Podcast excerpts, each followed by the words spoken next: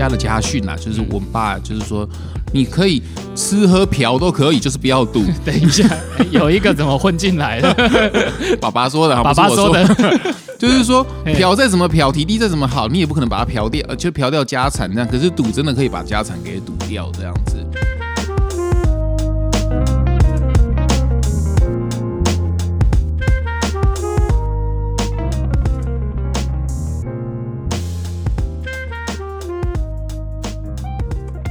好，各位听众，大家好，这里是老板想什么，欢迎回来。然后今天是照理来说是第九集了吧？嗯，第九集。呃，你刚刚说你在开始录之前，你想先讲什么？我想要，我就想要讨论一个现况，就是很很 诡异的状况，就是我现在无论走到哪里，我都听到。耳朵听到都是股票，股票，股票，就连去很有灵气的、很有灵性的瑜伽教室，连我那群瑜伽的同学、那群妈妈们。我一下课就要讨论他哪只股票涨，哪只股票跌这样子。哦，哪一间瑜伽教室这么棒？感觉是一个报名牌的瑜伽教室。啊，Sri Yoga 哈，在在那个明城路那边，还真的夜配了一下。哦，不重要。那群妈妈们，那跟我蛮好的哈。嗯，我听人家报明白啊，那啊，然后股票一涨，就那天就哦做的特别起劲，特别开心。然后股票一跌，那边好像就是哦弯个腰还是这样，就觉得全身筋骨酸痛的感觉，这样唉声叹气。对对对，特别高哀，呃，是哦，所以你我，所以我这集我想要来好好讨论一下，说这个股票的这个现况是是怎样。我连去那个出差，有时候去金华酒店，他们那个 SPA 三温暖真的不错。哎哎哎，不小心又帮金华的阿叶配了一下，但是它里面都是一些大老板呢会去那边泡三温暖蒸汽啊，嗯，冒喜用田的股票哦，以台积电跟安娜什么一回，就觉得说，哎，以往可能一年前去这些地方出差去去。做瑜伽，做瑜伽或三温暖啊，没有听到这么多的对话。现在好像到处都是，就连身边的好朋友也都在讨论说：“哦，他股票赚多少钱，赔多少钱？”好像说好像有，是不是有个数字说，今年跟去年的玩股票的人有成长蛮多的？我好像今年初看到一个统计说，二零二零年台湾的投资人数数量成长到五百万人吧，就好像从三百万增加到五百万，多出了两百万人口。好像是这样，我印象中是这样。不过，所以你接下来，你今天想要聊，我真的很不懂投资啊。说实在，我从来也没有玩过股票，我只是想要好好讨论这个现况，以及我身边其实有两派的人啊，就是都是老板啊。我很多同温层的老板朋友，他们有一派是真的很会玩，也玩很凶，嗯，有一派也是像我这样子，就是完全不碰的，嗯嗯嗯。那我今天想要讨论的是，哎，为什么呃我们这群人不碰？那为什么那一群人玩的特别起劲？嗯嗯，我要先确定一下你今天想要聊什么题目，因为你知道我们在第一集是已经有一个证据了，我要在这边进 VCR。我今天如果去跟大家讲股票的话，那就是我稳死的，因为我第一我自己也不会玩股票。好，你对你曾经说这样的话，我们不会去聊。听了以后，我就是揪了一下，心揪了一下，皱眉皱了一下，对，好像自己打脸了自己。但是，哎，对我还是硬凹回来。哎，对，今天真的不是安来谈投资，也不是在谈钱的，而在谈智慧跟心境，怎么样在这么纷乱的，就是心境里面哦，去找到自己安定的地方。因为，因为相信大家都在讲的时候，你可能不被牵走吧。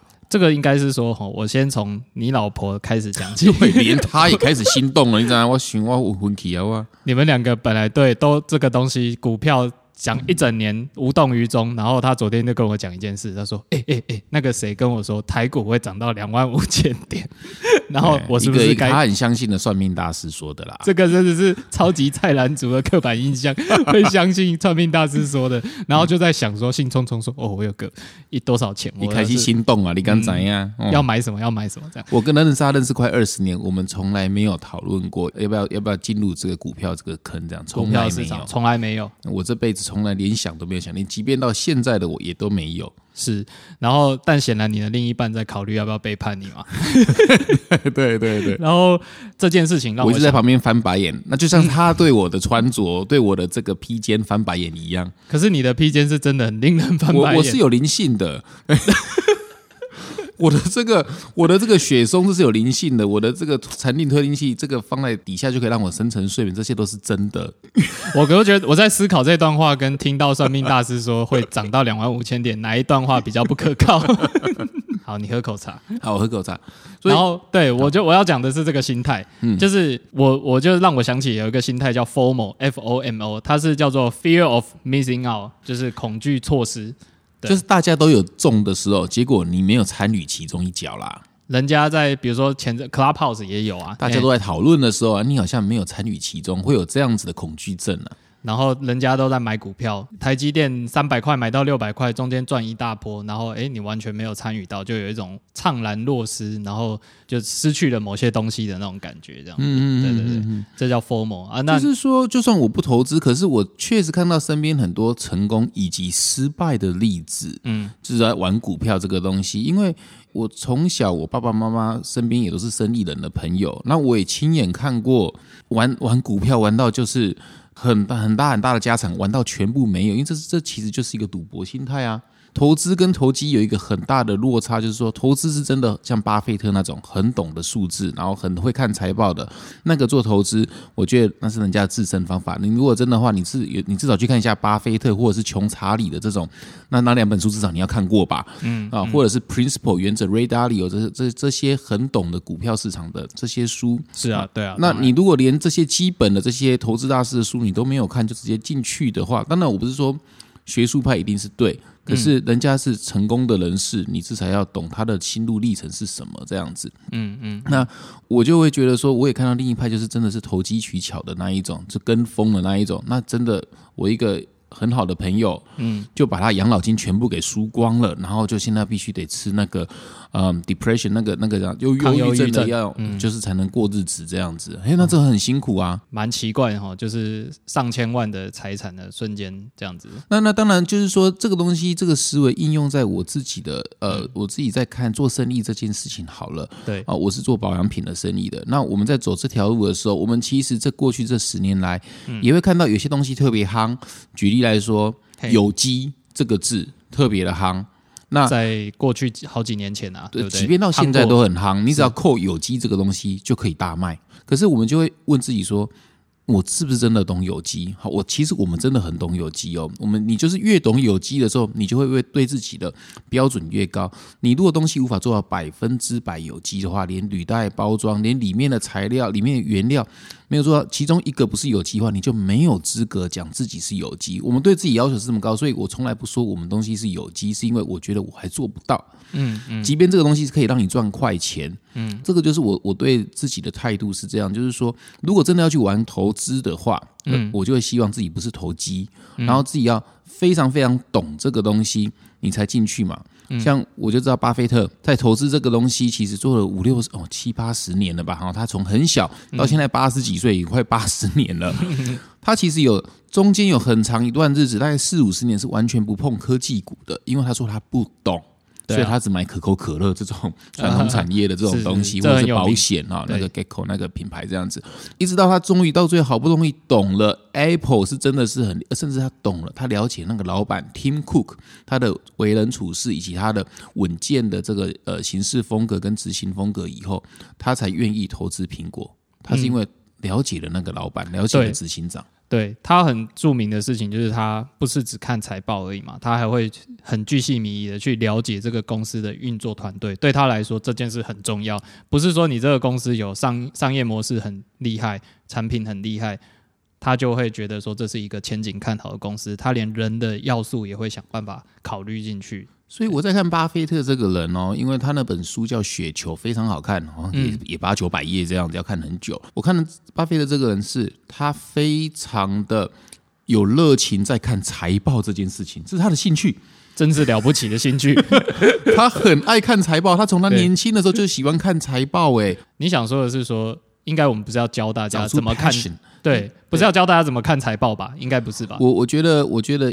呃，要抓一个核心，就是说，呃，你的 passion 在哪里？我看到那些很成功的老板啊，在做所谓的投资成功的时候啊，嗯他们是真的是全心全力的在研究股票，拿做事业的精神去，对，拿出拿出事业，那么他有些事业是真的已经也很成功很稳了，可以交代给下面去做这件事情了，这样子。对那当然也有另一派的哦，你知道吗？像 Elon Musk 是个很成哦 Tesla 的执行长，他就是全心全意在做生意，他其实并不太在乎他的股票，至少他对外面是这么说的啦，哈。公关上他的形象是这样了，没错。，那他他以我读过他的书也好，还是听过他的很多访谈也好，他是真的一天工作了十几个小时，每天只睡六个小时，醒来的时候就是在工作。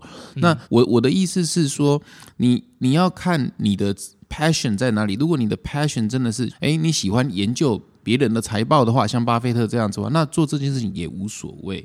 嗯，就是你的热情会决定你能不能把这件事情做得好跟做得久嘛，对不对？对，像 Elon Musk，他就是一天工作狂十八个小时，而且补充一下，我知道他有一个很特别的时间运用方式，他就是把时间分成五分钟为一个单位，他称之为 time boxing。不过不重要，这个就是他一个工作狂人的模式就对了。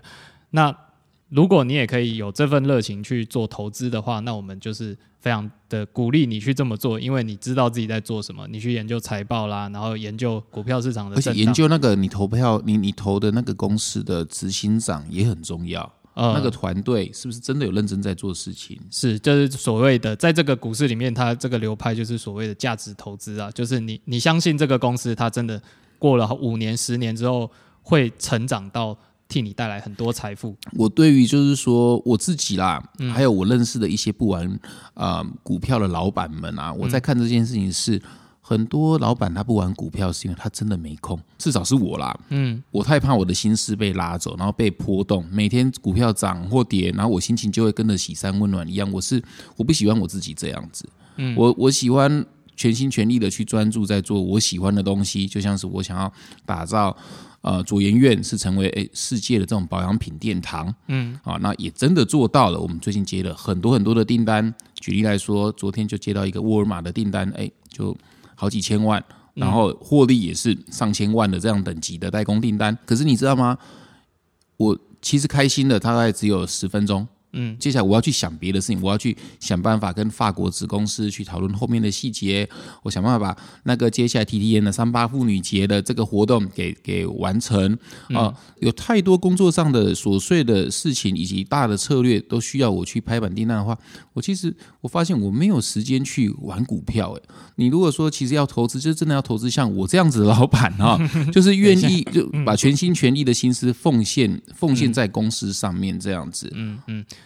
就是像刚刚你提到的，就是说你了解你自己的性格，对不对？你觉得你如果一旦开始玩股票，我会太认真，你会太认真，我会就像我现在走火入魔在做内观，或者是我走火入魔在走这个禅修这一块，我是哦真的是非常认真在做这件事情。真的是太认真，真的是今天他才被他老婆骂，好不重要，因为因为我做任何事情，我太了解自己的个性。我一旦要健身，我就想要哦全心全意健身啊！我一旦要做某件事情，我会非常的去研究去了解。就像我从来不敢碰麻将一样，大家可能不知道哈，你从来不我我其实不会玩麻将，你也不赌博，不赌博，因为我太知道我的数理观念非常好，而且我记忆力很好。我曾经玩过一个游戏哦，嗯，我是我们班最厉害的，就是说那个扑克牌啊，嘿，你把它翻面，背那个翻出来那个次序的那个数字，随机的，对不对？对，然后然后翻出来，然后然后就盖起来，盖起来，盖起来，我可以背到好像二十几面这样，他都而且是顺序是倒反过来，是可以可以数得出来的这样子，哦就代表说我我其实有很强的记忆力，对那那以及数理能力，所以我知道我如果一开始玩麻将的话，我会太。太会去算牌，然后我会太认真去钻你这个东西。像我们一个好朋友，因为数理好的人麻将都很强嘛，像我好朋友韩文峰，韩文峰在我们的营运长 再一次出现，大家渐渐在脑中他啊，很会算牌，他是一个赌博道，然后他都是会会故意去输给别人那一种，很会帮人家做牌那一种，他很厉害。但那就是我也怕我成为那样子的一个人，还好你身边有这样的人，对不对？当当你的警惕，对，啊，我已经那起好老公了哈。呃 啊，不过就是就是说，就是说，我知道我一旦玩股票，我会太去追踪这个数字，我我怕我成为像巴菲特，每天看别人财报，然后就忘记自己公司的营运了这样。因为人家那个是专业嘛，那是他的生意啊，他做了四五呃七八十年了，他的工作就是看财报，然后投资，然后为他的股东赚钱，因为到后来大家变成投资他嘛，投资巴菲特，靠他巴菲特帮你赚钱，这是后来他成立他的公司嘛。重点是说。对你来说，你的正职、你的本业并不是这个。嗯，我觉得我的本业还是在制造业，而且我觉得我的竞争优势是把东西给做好。嗯，找到最好的制造的方法，找到最好的供应链，然后把东西给做到最好的品质，这是我一直在强迫自己啊。无论是在品牌方面，以及说呃我们的保养品的这个代工厂方面，这是我觉得这是我的竞争优势，因为我觉得这个世界上比较缺乏的是制造业的人才，好的人才投入到制造业，做出好的产品，因为。我发现，如果你看这个全世界的这个好的人才的分布哦，嗯，Elon Musk 也讲过同样的概念，就是说最聪明的头脑都跑去玩华，都跑去华尔街了。啊，最聪明的头脑都是变成医生、律师、会计师的。那反而制造业这个东西，大家把东西给做好了，这种好人才反而是相对比较匮乏的，嗯嗯，甚至是有点被看不起的感觉，好像钱赚的比较少这样，哦，就觉得蓝领不够。高阶不够 fancy，对，然后就是就是玩股票操作的这个东西可以快速达到金钱，这是 Elon Musk 他其实他在批评这个社会的现况，他所说我其实非常有同感。啊，他他很看重 engineer 啦，他觉得工程师很重要，他觉得这个世界上需要更多是发明家，嗯，更多而不是去炒作数字的人，是是，不过回到刚刚就是说，你觉得呃，如果一个人有本业。他应该更加专注在自己的本业，而不是被投资所牵动自己的生活嘛？因为因为我觉得我在看人生人为什么而来这件事情，一定要对这个社会有一些贡献，这是我对我自己中年之旅之后对自己的期许。我希望我可以做出一番。不凡的事业是对这个社会是在我之前没有人去做的，所以我们才会去盖左研院这个殿堂，把科学跟美学结合。所以我才想要去证明台湾也是有资格做出一个国际的品牌，不止一个，我们还想要生三四五个新的品牌，这样子都是可以到世界最好的地方被看得到。那这是在我们之前在我这个产业还没有人有勇气去做的，所以一切还是要对你的人生负责。但是我想要带出的是。你如果对你人生够负责的话，你就会很在乎细节，嗯嗯，你就会对每个环节都会很要求、很严格、很坚持，嗯。那如果你对于投资这一块你很在乎细节的话，那你也一定会成功，嗯。你就要把财报看好，要去了解对方的老板过去的这些记录，他的工作态度是什么，他有没有愿景。嗯，那你才敢去投资这个公司啊，而不是走投机的心态，说大家跟风你就跟着风这样。那那人家的资讯一定都会比你还早。是啊，虽然你没有在投资，不过你的观念非常正确。就是通常大家也许都听过这句话，就是你看着新闻操作股票的话，你一定是被割的韭菜，就你一定。会比人家慢很多。对我来说，我的投资应该投资在我自己的未来，我自己的事业啊！我要盖这个超级工厂，我想要把这品牌做好。所以，当然不是每个人像我这么幸运，有自己的这个置业要去做。只是说我也是奉劝全部台湾的老板，其实可以更认真的经营自己事业，因为我也知道很多人是不务正业的。对啊，你想一下，你手上持有的股票的老板们。或者是他们的经营主要经营团队那些高阶主管们，他们到底都在干嘛？如果是在打高尔夫球的话，你是不是要小心一点？就是你把钱交给谁了这样子？因为投资的本质啊，就是我们想说的是投资跟投机它有一些区别。投机是你觉得诶这个东西钱丢进去，它在短期内它可能会变多，会帮你钱滚钱这样子。短期内的那短期的事情，你在股股票市场里待的够久，就会知道短期的波动它真的是没有。道理可言的，但我们要回回来提醒一下投资人的事，因为我我们身边真的都很多朋友开始在玩股票，在投资。然后我们想要说的是，如果你在分不清楚自己投机还是投资的时候，你可能就会发生说，你受到这个股票的影响，心情很容易受起伏，然后晚上睡不着、睡不好这样子。那如果遇到这种呃得失心很重的状况，你有什么建议？因为从小我们家的家训啊，就是我爸就是说，你可以吃喝嫖都可以，就是不要赌。等一下，有一个怎么混进来了？爸爸说的，爸爸说的。就是说，嫖再怎么嫖，体力再怎么好，你也不可能把它嫖掉，就嫖掉家产这样。可是赌真的可以把家产给赌掉这样子。哦，对，是有智慧的，是有智慧。那而且他都给我正确观念，说你如果进去那个赌场的话，你如果假设你带一百块美金，就把它当成是入场券，嗯，输完就不要想要把它赢回来，就当做是输完，就是去啊见见世面这样子。那好，那如果真的要玩股票的话，如果有一天我真的玩股票，我可能给我老婆一笔钱玩股票的话，小他说真他也没有时间呐，我就跟他说，你心思被被被那个烦烦都烦到你无法开发新产品了，我也劝他真的不要，你就至少说好，假设你丢个一百万两百万给他玩，你要有心理准备，说这笔钱没了，不要想要再把它赢回来，嗯，你要当做那就是一个那个学费。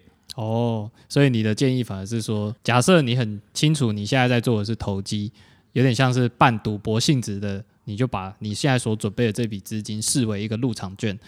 因为因为现在这个这个疫情这个东西每天变化真的太大了，啊，以前觉得不可思议的事情，现在真的发生了。因为现在台股的是历史新高嘛，嗯，这也是以前根本连想都不会想到的啊。在一年前这个时候，怎么会想到会是历史新高呢？所以 never say never，对啊，只是说你还是要维持那个平等心的心态，是说你不能因为数字高你就开心，数字低你就难过。那这样子你反而给自己很多的痛苦，因为你会产生贪爱，你会每天想说，我到底何时要卖掉才能够真的赚更多钱？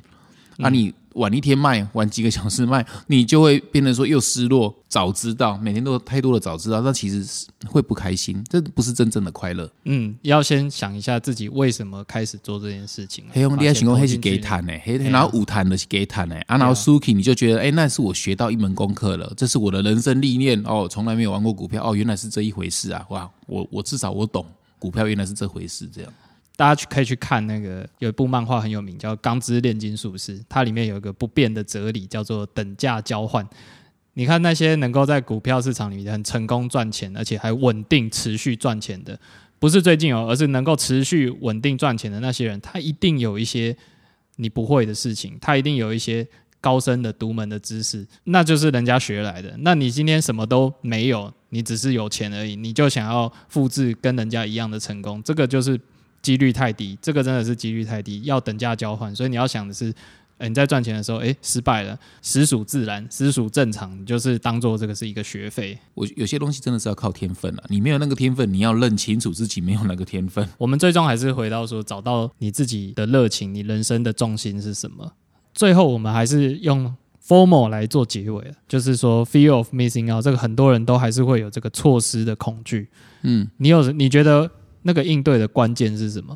我我觉得啊，在在无论是在瑜伽教室也好，还是大家一起出游也好，他们都讲的东西都有一个让我觉得比较可惜、不舒服的点，在于说啊，要是。我如果早点卖就好了，或者我们晚几天卖还是怎样子的话，就可以赚更多了啊！他们都会做这个假设词，我相信现场有在玩股票，应该很熟悉吧？就是呃，要是早点卖赚更多，晚点卖赚更多，就会有这种对。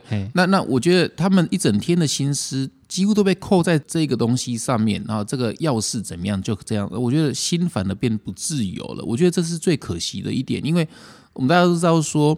我们人生的愿景是什么？其实每个人都想快乐。嗯，那达到所谓的呃财富自由，或者是有钱，或为什么为什么工作是为了赚钱？那钱是为了是一个工具，当自己想做自己喜欢的事情嘛。嗯啊，所以在赚钱的这个过程里面，反而心被绑住了，心不自由了，那你怎么能够快乐呢？就矛盾了嘛？你本来是投资，是为了想要有一个额外的收入。我们先不管说你到底是投机还是投资，好了，这个定义我们前面讲过了。那你做这些事情是为了想要让自己有更多的收入？为了为什么要有更多的收入？是因为你想要快乐嘛？可是你却在这个过程中明明有赚，结果不快乐，那就是贪爱。因为你希望可以赚更多，那那那更不用讲赔钱了，赔钱就会嗔恨，就会恨自己当时为什么会这么做。嗯，所以无论是贪爱或嗔恨，其实都没有达到这个所谓的平等心。那所以，我我才会想要说，如果你真的就是要去走投资这条路，你要确保你投入的这个金额，它的波动是不会让你的心啊起任何一丝的嗔恨啊，或者贪爱这不会有波澜啊，不会有波澜，不会有波澜。然后就好比就是你在路上掉了两百块一样。那你也不会很心痛。每个人都有自己的那个金额嘛。那今天很有钱的人，他可能就是掉两万块、二十万，他都不会心痛。那有些人则是哇，掉两万块，心里就超级难过。那你要抓的。清楚你自己的这一个底线在哪里，呃，而不是拿全部的家产压进去 all in 这样子哈，这样子的心态会很恐怖，你会非常的不自由，会非常的不开心，无论是赚钱或赔钱都会很不开心，你都会睡不着。那这就是为什么你总是可能在各个文章里面看到人家说，哎，投资不要借钱，投资要拿闲钱，这个道理是其实跟你成功的几率或者是赚钱的几率。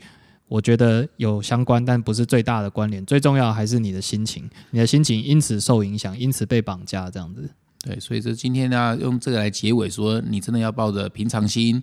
以及就是说，你确保你的心是自由的，没有被它绑住的话，去看待这件事情，把它当成游戏，那我觉得 OK。可是要认真的玩这个游戏。我我最后补充就是说，有些人他一定会会说啊，可是我现在已经都放了很多钱进去了，怎么办？这样子，那我我的建议，其实这个东西你要察觉自己是有没有像成瘾的症状出现，就是说我今天不看盘，一天不看盘，我会很痛苦不自在。这其实就有点像是在抽烟、在戒烟、戒酒。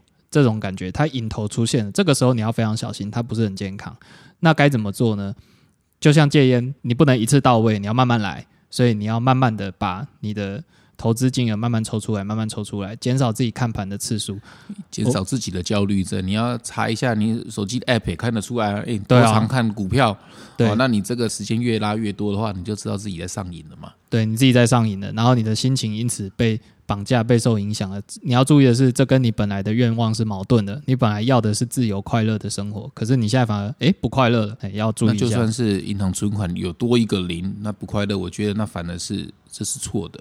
对，就有点悲哀了哈。哎，你今天想推荐的书，你刚刚是不是稍微讲了一下？哦，这个雪球啊，Snowball 啊，就是巴菲特的自传。然后他这本很长，我看了很久，少数让我看很久的书才坚持把它看完的。哦，真的哦，大概八九百页吧，我我看了蛮久的这样。可是他就看他的。就是等于他的自传，从很年轻的时候他就开始说他怎么去看财报。嗯，那那细节我不多说，可是我觉得这本书整个给我的感觉，他就是一个很脚踏实地的人。嗯，天天做的一样的事情，做的比别人久，撑的比别人久，就赢了。好，这是呃推荐给大家的书《雪球》。好，然后接下来我们来回答观众的问题。第一个评论啊，他说他叫外观者呵。对，要跟你内观者打对台。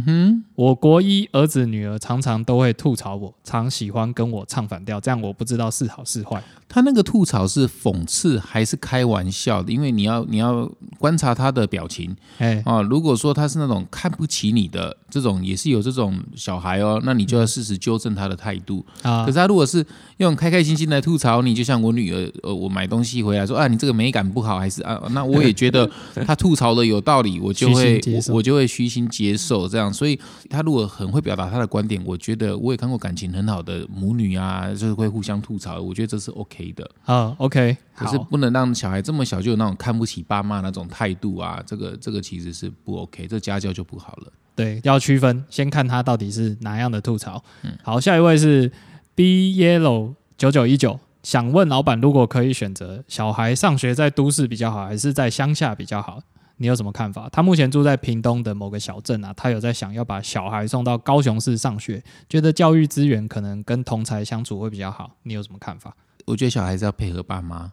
那如果爸妈是在屏东的话，某个小镇的话，我觉得小孩其实也是很快乐的，因为因为他他有个快乐的童年，所以一切还是要看爸妈的心态。那那如果是我是你的话啊，我在屏东就工作，我不太可能去去大城市过日子的话。那他如果还要因为这样每天通勤两个小时，那两个小时的时间其实是很孤单的。我反而会觉得把他留在乡下地方，因为真的有心的话，其实很多印度的孩童还是这样，他是可以靠过 Internet 去去学习嘛。嗯，所以所以有兴趣去自学啊，然后也网络上也有很多这样子的节目呃可以去找的话，其实是可以克服这个呃资源不足的问题。嗯，而且。你在过去例子也举了很多嘛，在教育的过程中，不见得一定要有丰富的资源，或者是学校要一定要怎样很厉害，小朋友才会快乐，不一定。对啊，大自然可以教给你东西，其实也是很多的。是，好，下一位是 Betty Blue 七，他说想听老板跟夏流美一起讨论亲子议题。那也要他有办法回来台湾啊。好，没问题。他如果回来，我来约他一下，一周喝 G A 啦。好，下一位是爱用者耶，他说中年之旅获益良多，谢谢哦，谢谢你。应该说我们也很感谢他有收到就是我们的节目的一些帮助了，这样我们就中年之旅是意外蛮多人想有兴趣的一个东西。对，就是这样，我们有点意义嘛。我们在这边录这个有意义的。好，下一位是 Duffin 零九一八后，他说谢谢老板的分享，但被小周圈粉了，哈哈。因为才听第一集，后续如果有内观的内容，请忽略要求。想听老板分享内观这样子，呃，然后想请教我们的录音设备、麦克风、录音卡、剪辑软体等等的厂牌型号。好啊，我会改天找一个真的是内观的师姐哈，我们啊，她也是馆长啊，是另一种的馆，女生的馆长哈，是芳疗的馆长，这样来好好的谈谈论这个很仙界的旅程这样子。好好，因为大家可能听你讲太多次了，但我们都一直不好好的讲一次，我们改天真的认真录一集。嗯，好，然后我们的录音设备，呃，麦克风是 Shure 的 Shure 的 SM 五八，然后录音界面是 Focusrite 的。I 四 i 四四 i 四，而且都是我们自己花钱买的，所以这时候如果你们是厂商，那你们觉得你可以提供更好，你们觉得可以赢过这个厂这些厂家的话，呃呃，我们非常乐意接受免费赞助。对，R O D E 是不是？还有还有另一个品牌叫什么名字？说，诶哦，我心目中的梦幻艺品，我心目中最想要麦克风是那个 S M 七 B 啦。哦，希望你有 S M 七 B 想赞助我们。如果你们是厂商的话，我们非常乐意接受赞助，好好的帮你们品牌讲好话。哦，有够美更小。好，OK，下一位是。U C 狗一一一九，好，谢谢老板，你跟小周分享都受益良多，您真的是好老板的典范。我还在学习怎么当好老板，每天都在学习怎么去让大家一起进步。那下一位叫速读者，一集比一集精彩。你知道吗？我们现在做活，我们现在在，我们每天都会经过大量的沙大量的沙盘推演，甚至会 Q C 自己的品质啊，能不能说每集都有让大家 get 到一些不错的智慧，如果不够好的话，我们就不会去录那一那一个议题。这样，对我们希望我们真的是每一集都会让你听了之后，不会觉得说，哎，干我刚刚浪费了四十分钟这样。对对对对对对。好，下一位是好，他的 ID 很难念，我略过哈。他问题很大，他说：“老板小周，你们好，很高兴能听到你们的节目，他很喜欢我们的分享跟价值。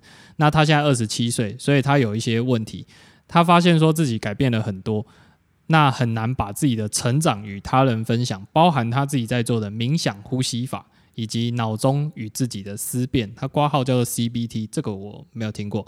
好，那他想问说，你是如何跟周遭的人分享这个资讯，但是却不显得在说教，或者是度特立独？好，我先回答这题，这个真的很难，因为当我在讲内观的时候，有一派的人是就是会觉得我在怪力乱神，朋友。你讲，伊就要我作家啦，我直接讲出来啊！伊就讲哦，你是一个呃影，你是一个有影响力的，你在讲这些东西啊，会让人家觉得怪力乱，叫我不要乱说话。哦，他也不相信我所经历过的一些经验，因为没有经历过，就是不会去相信这个东西。嗯，身边的人不懂。你也不用多说，你做就对。你从你自己个人的行为开始改变，你变成更好的人的话，他们就会开始慢慢去想说：奇怪，那笨他贼阿姆哥这个改变是好的。好，即便这个改变跟两年前的你、十年前是完全不同的个性的你也没有关系，因为人本来就是要一直变，因为身体就是衰老，身体的细胞也一直在死去，所以你的心智要跟得上身体的衰老，你才不会痛苦。那所以，嗯，身边人不懂，那是因为他们没有大智慧。我就只能这样子说，那 get 到了你就会 get 到，不 get 到的话，那反正就是大家路越走越远也没有关系啦。嗯，但是有了，你刚刚有讲一个重点啊，叫做身教重于言教了。没错，没错。你真的觉得你相信的事情是对的的话，啊，你就去实践。对，你会慢慢别人的眼光，有些有有些人会 get 到，有些人永远不会 get 到，都没有关系，那是他们的人生。是。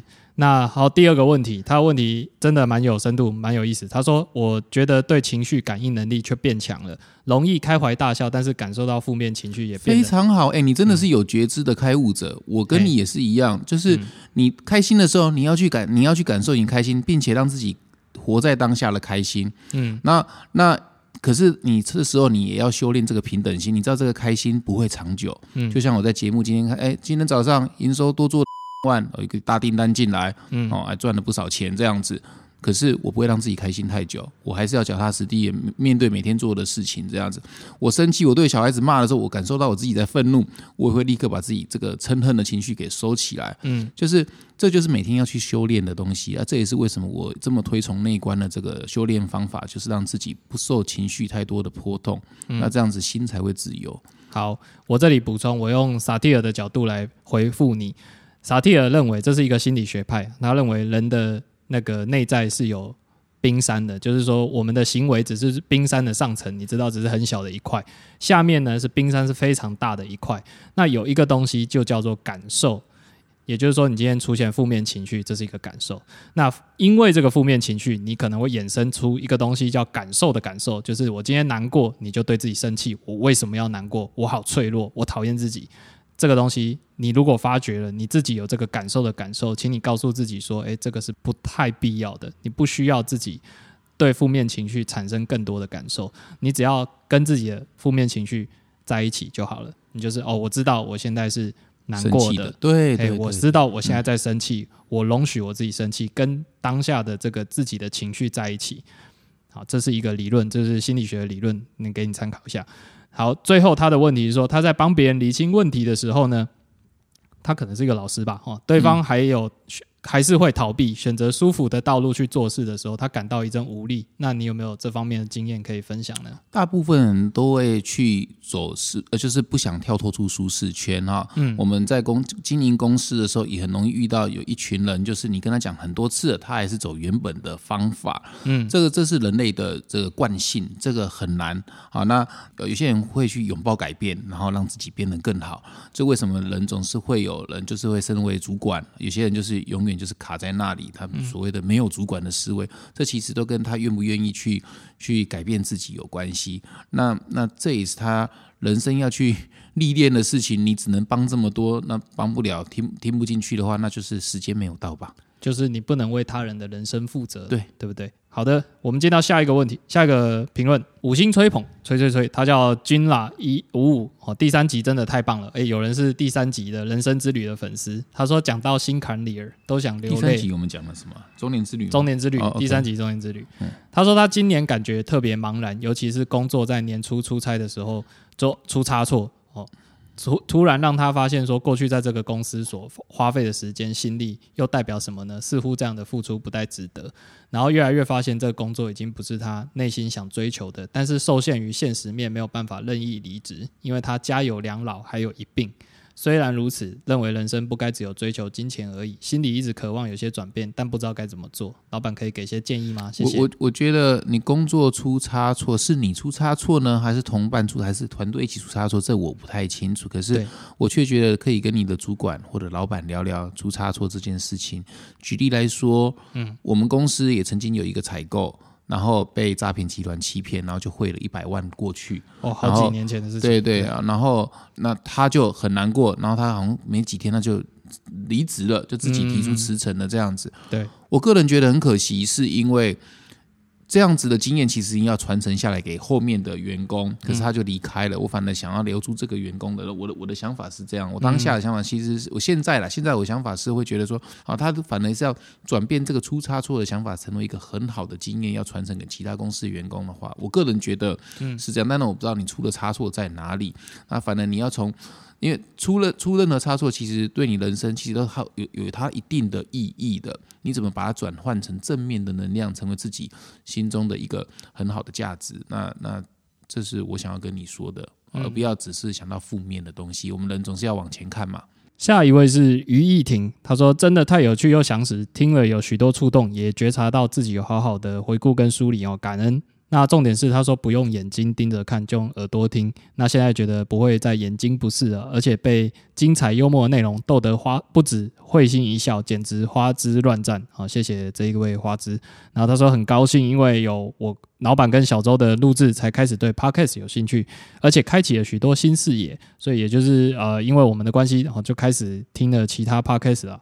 好，这也是功德一件哦。谢谢你的这样子的鼓励，哎哦，因为我也觉得说，哎，因为有你们这样的鼓励，让我们觉得更有动力，觉得好像做这种东西不是徒劳无功的。下一位是 Rachel D A，哦，他说谢谢老板跟小周，第一集很棒，很像在听邻家哥哥闲聊哦，所以我们是邻家哥哥啦。那言谈又紧扣重点，不要把手段当目的哦。他已经然后有把这个内容听进去了。那他说之后呢，如果在节目中节目中有推荐的书，可不可以在简简述的地方写出来？哦，这我已经有这么做了哈。从上上一集开始就已经把在书里呃书有提到的部分，在节目中有提到书的部分。我们就已经把它写下来了。再下一位是博士家庭主妇，他说：“感谢老板在 Podcast 的出道陪伴我度过无限轮回的家事跟育儿生活，许愿每天一集。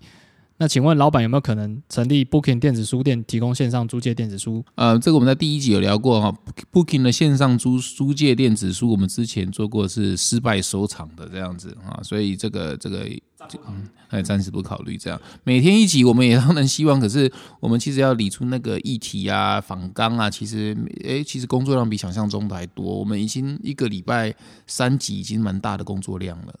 而且而且，我其实是有正职的，请大家记得这一天。下面是呃，两位都是在那个能发展好的商品。面膜应该是台湾最优质的，老板必定用心生活着，跟小周一搭一唱非常合拍，谢谢你们。呃，我觉得每天的时间非常重要，真的每一个呼吸都非常重要，所以每一刻都要珍惜，都要认真的去生活。好，下面两位都是在给我们五星吹捧啊，一个是呃 Penny，一个是 Chuck K A N A V，好，每集都好棒，跟内容太丰富了，给五星还太少。今天最后一位呢是 C W M G G Q B 啊，他说你好，听到你的节目第一集，觉得你的出发点很好，很想知道其他老板思维及如何待人跟用人啊，很好，我们接下来会请到简师傅啊，餐饮界的哦，他的用人思维啊，怎么待人方法，我相信那一集会很精彩，请大家拭目以待。啊，以上就是今天这集节目的内容，谢谢大家的收听，我是小周，我是老板，我们是老板想什么，谢谢大家，拜拜。拜。